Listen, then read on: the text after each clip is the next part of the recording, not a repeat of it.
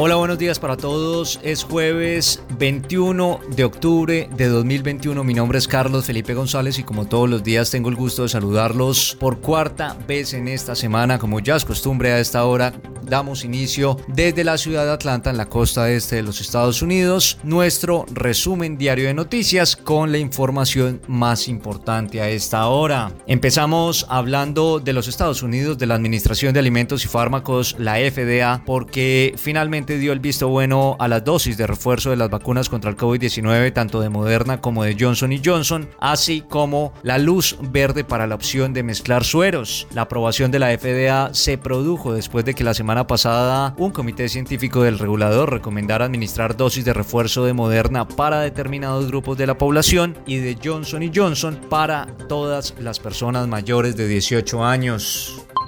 En tanto, la Organización de Estados Americanos, la OEA, volvió a exigir la liberación inmediata de cada uno de los candidatos presidenciales y de cada uno de los presos políticos en Nicaragua cuando falta menos de un mes para los comicios en ese país, en los que el mandatario Daniel Ortega buscará una nueva reelección. Esta idea fue aprobada por el Consejo Permanente de la OEA con 26 votos a favor y 7 países de abstención. Y también estamos muy pendientes de todo lo que ocurre en Medio Oriente, más exactamente de la actual escasez de agua en el noroeste de Siria, que lamentablemente agrava una crisis humanitaria ya devastadora para decenas de miles de personas, según organizaciones de ayuda. La vida de los niños, tanto en Irak como en el noroeste de Siria, está en juego debido a varios problemas, uno de ellos la sequía, los bajos niveles de agua en los ríos más importantes y la falta de acceso para mantener la infraestructura dañada de las estaciones de agua agua, al menos así lo afirmó en las últimas horas el informe presentado por la ONG Save the Children. Y ahora, y deportes, en Noticia Corta.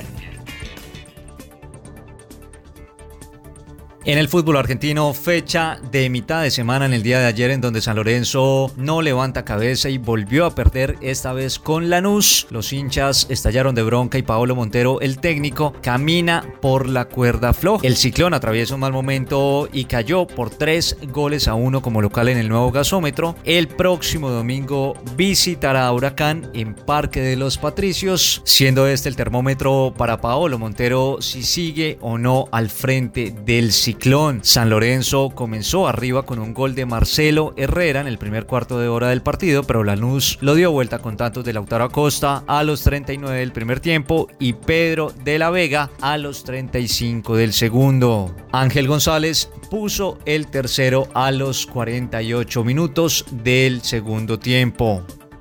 La centrocampista colombiana Daniela Montoya destacó en el día de ayer el nivel de la selección chilena con la que su equipo se enfrentará en un amistoso este sábado en el Estadio Pascual Guerrero de la ciudad de Cali en Colombia, pero advirtió que las colombianas, las cafeteras, están totalmente preparadas para demostrar que también saben jugar buen fútbol. Según Montoya, Chile es un rival difícil y actualmente está muy bien posicionado porque fue al Mundial Femenino y también a los Olímpicos. Aún así, los partidos con ella siempre han sido parejos y Colombia siempre ha estado a la altura. Esa es toda la información por ahora. Nosotros los invitamos a que ingresen a nuestra página de internet www.noticiacorta.com para que puedan estar informados de todo lo que pasa en el mundo a cualquier hora y desde cualquier lugar. Por supuesto, al mejor estilo de noticia corta de manera clara, corta y sencilla. Feliz día jueves para todos.